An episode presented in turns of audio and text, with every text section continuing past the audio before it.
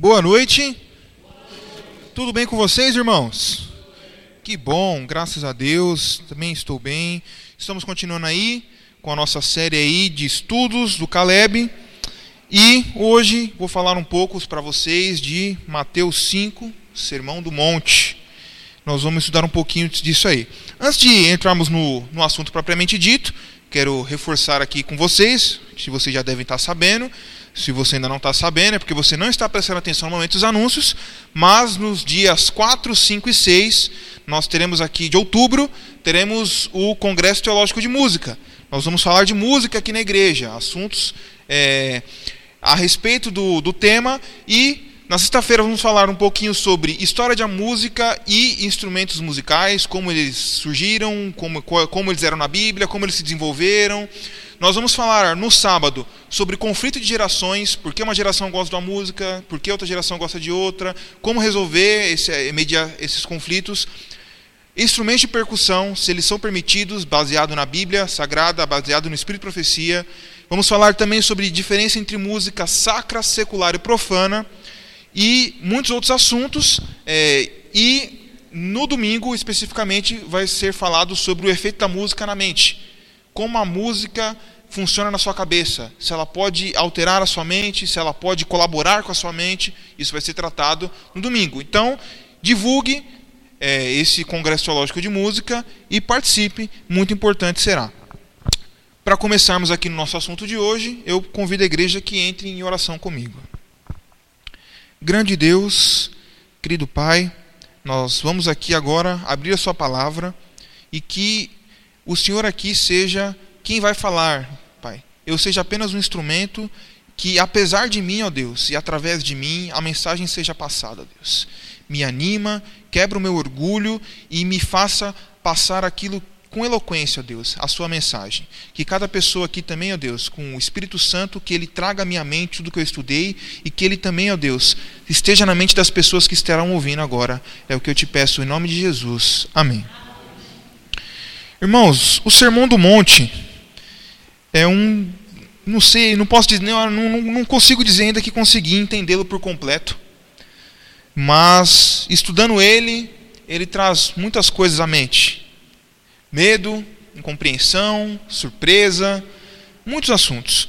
Antes de entrar é, diretamente neste assunto, é, eu quero tratar assim, por exemplo, falar um pouco de fracasso que às vezes é uma das sensações que eu tenho quando eu leio o Sermão do Monte. Assim, por que fracasso? Porque assim, o que é o fracasso? É o contrário do sucesso. É basicamente isso. Né? Então, o, o, fracasso, uma pessoa que fracassou, por exemplo, eu, eu tenho um determinado objetivo, eu não alcancei ou fracassei. Né? Então, uma pessoa fracassada é um termo muito forte, né? Fala assim, ah, essa pessoa é uma pessoa fracassada. É uma coisa muito forte. É, mas algumas vezes nós podemos nos sentir fracassados. Quando eu leio o Sermão do Monte, às vezes eu me sinto fracassado. Porque o ideal de Deus é muito alto.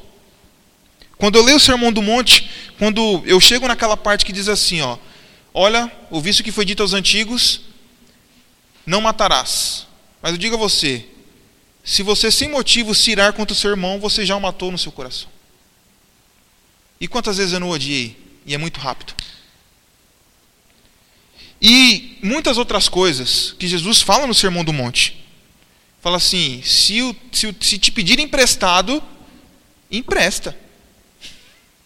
Se te baterem, dá outra face. Se te obrigar a correr uma milha, vai com ele duas. E eu penso assim: eu não, não consigo seguir esses ideais aqui que, que Jesus está pedindo para mim. Eles são muito altos para mim. O ideal do céu é muito alto para mim. E eu posso me sentir fracassado em determinado ponto. É, me sentir fracassado e não conseguir dar para Cristo aquilo que Ele pede de mim. E por que, que Jesus pediu essas coisas no Sermão do Monte?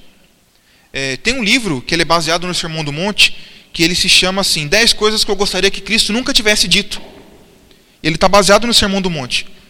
E a gente vai começar a passar por aqui e a gente vai entender um pouquinho melhor.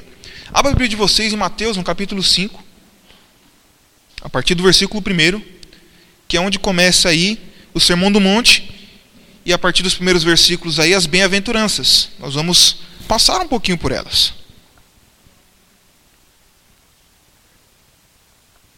Capítulo 5 de Mateus, versículo 1. Diz assim, ó: Vendo Jesus as multidões, subiu ao monte e como se assentasse, aproximaram-se os seus discípulos. Ele passou a ensiná-los dizendo: Vamos parar por aqui por enquanto. Uma, algumas coisas me chamam a atenção. Primeiro, Jesus subiu ao monte. Né? Na Bíblia, o monte sempre é um sinal do, de Jesus, de, da, da força de Deus, né? Moisés, quando ele, ele ia conversar com Deus, ele subia ao monte. Jesus, quando teve ali, quando Elias e Moisés apareceram a ele, ele foi ao monte. Jesus, quando foi orar para ficar mais perto de Deus, ele foi ao Monte das Oliveiras. O monte é um lugar importante. Então, se ele subiu ao monte para dar essas informações, era uma coisa muito importante. E o segundo, ele se assentou para falar. Na cultura judaica, quando você se senta para falar alguma coisa, é porque é algo muito importante. Porque, é, inclusive, quando na, nas sinagogas, na época de Jesus, era o seguinte: quando você ia ler a Bíblia, você sentava-se para ler a Bíblia, porque era algo importante. E depois a explicação ela até poderia ser é, dita em pé, né? Então, quando Jesus, ele, isso já me demonstra que o que Jesus está fazendo aqui é de extrema importância. Ele subiu ao monte e se sentou.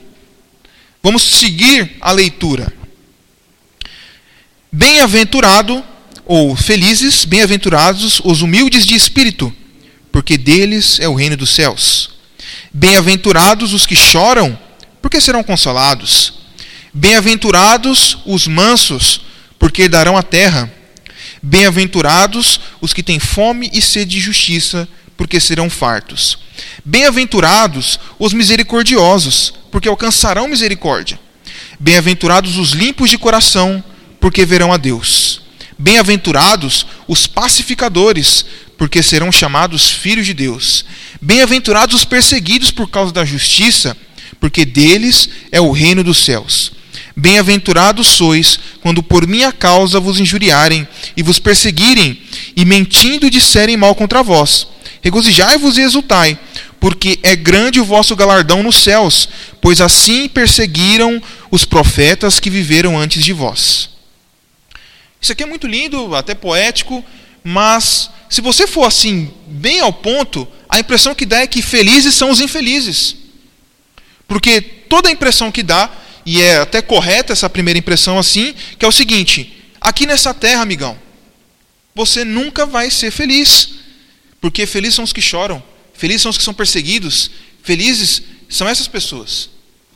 A primeira impressão que temos é essa. E Será que é, que é, que é só isso mesmo? Será então que assim, se você não está sendo perseguido, ou se você não chora, tem alguma coisa errada com você? É uma coisa a se pensar. É, por que Jesus dá essas declarações tão fortes? Uma coisa é fato: nessa terra, né, não está o nosso galardão.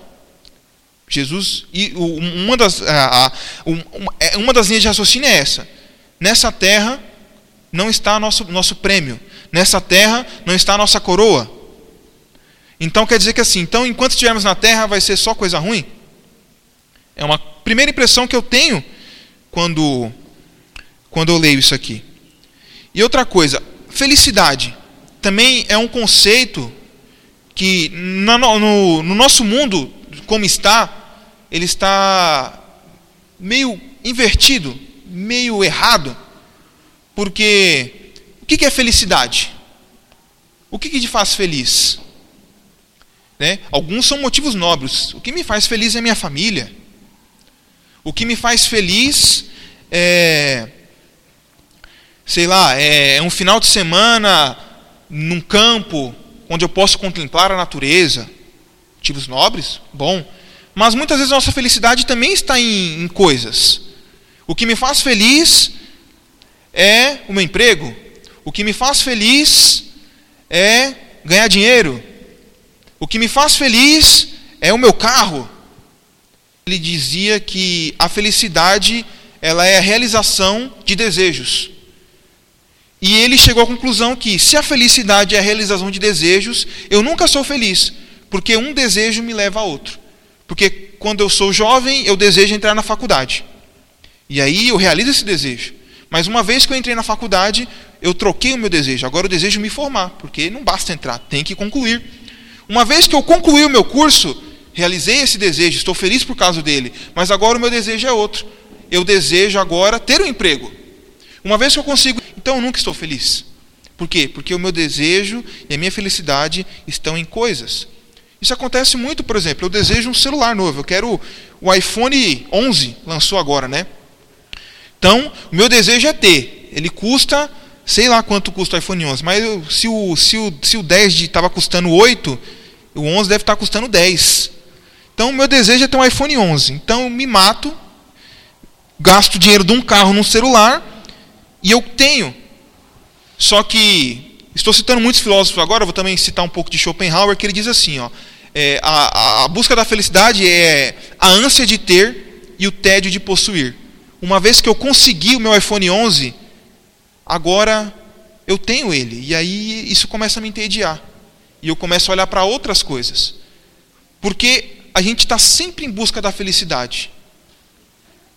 E agora, como é que a gente resolve essa situação? Primeiro, nós colocamos aqui que parece que, os que felizes são os infelizes. Né? Felizes os que choram, felizes os que têm fome, sede de justiça. Então, eles não têm justiça, eles vão ter a justiça quando? Né? Eles, eles serão fartos de justiça quando Cristo vier. Então, assim, nunca é para essa terra, é sempre para uma terra futura. Então, a impressão que dá é: baseado na Bíblia, a sua felicidade está quando? Longe. Quando Cristo voltar. E baseado nessa terra, nos conceitos aqui humanos, dos filósofos, é, a sua felicidade está em querer possuir alguma coisa, e, e quando ter, quando realmente conseguir isso, você muda de paradigma. Eu já tenho agora, eu quero ter outra coisa. Então você nunca está feliz de verdade. Como que é isso? Seguindo, antes da gente trazer solução a isso, porque graças a Deus a Bíblia traz solução para tudo, vamos seguir a leitura é, da, do Sermão do Monte de Jesus. Vamos aqui a partir do versículo 21. Olha só. Ouviste o que foi dito aos antigos: Não matarás. E quem matar estará sujeito a julgamento.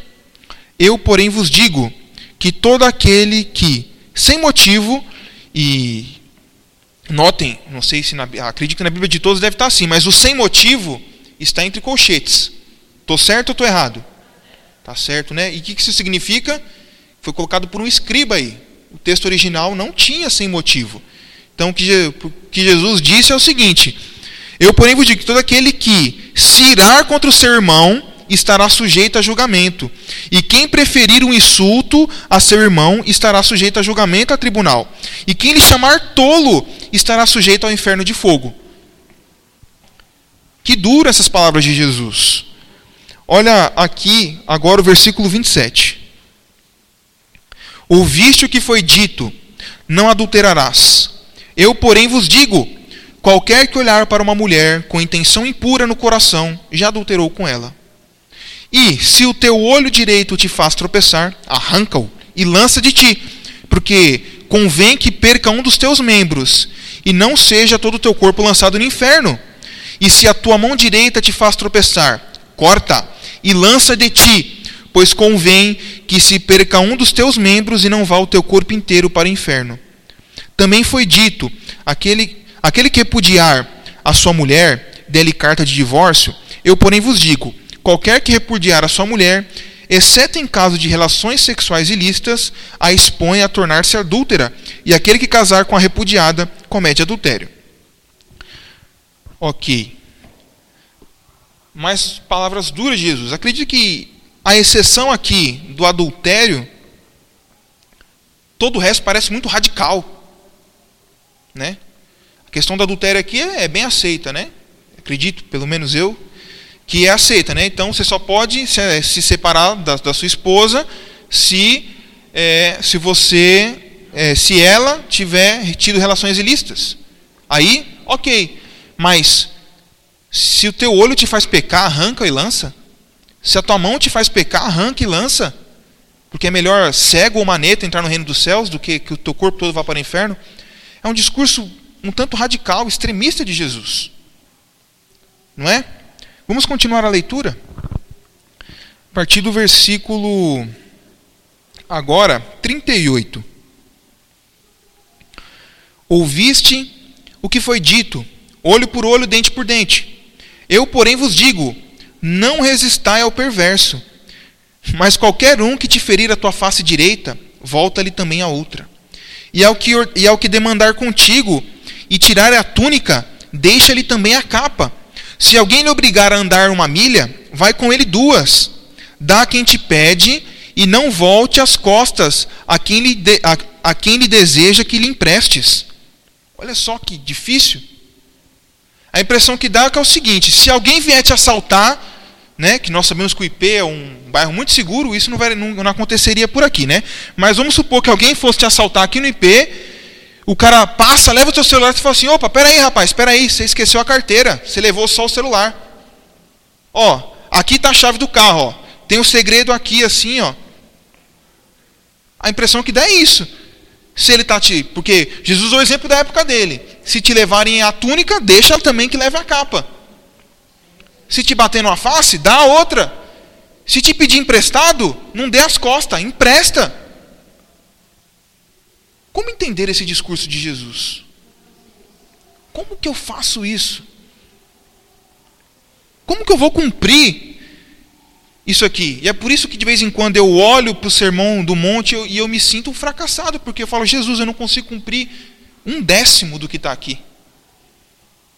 É um discurso duro. E vamos continuar porque fica pior. Diz assim, a partir do versículo 43. Ouviste o que foi dito: amarás teu próximo e odiarás teu inimigo. Eu, porém, vos digo: amai os vossos inimigos e orai pelos que vos perseguem. Como que você ora por alguém que te persegue? Segue aí. 45. Para que vos tornei filhos do vosso Pai celeste, porque ele faz nascer o sol sobre maus e bons e vir chuva sobre justos e injustos. Porque se amardes os que vos amam, que recompensa tendes? Não fazem os publicanos também o mesmo? E se saudardes somente os irmãos, que fazeis demais? Não fazem os gentios também o mesmo? Portanto, sede perfeitos, como perfeito é o vosso Pai Celeste. Como ser perfeito? Porque realmente, para cumprir tudo que está aqui nessa lista, tem que ser perfeito é um discurso duro de Jesus. E o que, que isso quer dizer? Tem muitas ah, visões aí, muitas pessoas que tentam interpretar, muitas filosofias acima disso. É, os céticos, os incrédulos, dizem que isso aqui é mais uma loucura, né? Mas o Nietzsche ele diz que é, o Sermão do Monte é uma mostra de como o ser humano gosta de se autotorturar, porque é como assim, é uma coisa que você nunca vai conseguir cumprir, mas você tenta se forçar a fazer. Então os ateus, os incrédulos, os céticos, eles acham que isso aqui é loucura, né? A visão católica para interpretar o Sermão do Monte é que isso aqui é para os santos. Poucas pessoas conseguirão alcançar isso aqui. E os que alcançam são os santos da igreja, né? Então, nem todos conseguirão alcançar esse grau de, de, de, santidade, mas aqueles que alcançam, eles são beatificados, canonizados e viram santos. Né? Então, de acordo com essa visão, isso aqui não é para todos. Nós temos também a visão luterana, né? que não é especificamente de Martinho Lutero, mas os luteranos, que são os que seguiram é, as ideias de Lutero, eles dizem o seguinte: o Sermão do Monte é para que você olhe para a lei e veja assim: eu não consigo fazer isso. E aí se volte para a graça. É até um, um ponto de vista interessante, né? Assim, você olha para tudo que, que, que, é, que é requerido por Jesus e fala assim: eu não consigo fazer isso. Então eu esqueço da lei e, vou, e me volto para a graça. É uma visão luterana. Tem a, a visão dispensacionalista, que é, essa, é, essa, essa teologia diz que o mundo ele passa por sete dispensações: a dispensação edênica, a dispensação da, da lei, e atualmente estamos na dispensação da graça, e pós-milênio entraremos numa dispensação onde será possível cumprir tudo que está aqui. Mas será que é realmente assim? Será que Deus ia colocar algo na Bíblia que não seja útil para nós aqui, enquanto estamos na terra? Né? A Bíblia não contém tudo, mas ela contém o essencial para a nossa salvação e o essencial para que nós possamos crescer em graça, crescer aqui é, no Espírito. Então, como compreender um discurso tão duro quanto esse do Sermão do Monte?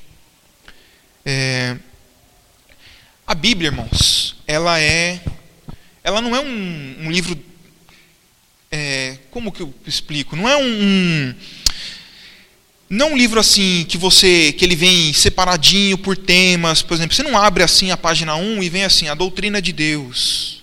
Aí o ah, Deus é Pai, Filho e Espírito Santo, uma mesma pessoa, parará, igual a gente já estudou aqui na, na página 1, no livro 1. Aí o livro 2, agora vamos falar sobre a doutrina do sábado. Não. A Bíblia é um livro que conta a história do povo de Deus, com todos os seus erros, inclusive, todas as suas falhas, para que nós possamos aprender com elas. E ela também mostra o método de Deus ensinar. Sabe como que Deus ensina as coisas para a gente? Fazendo.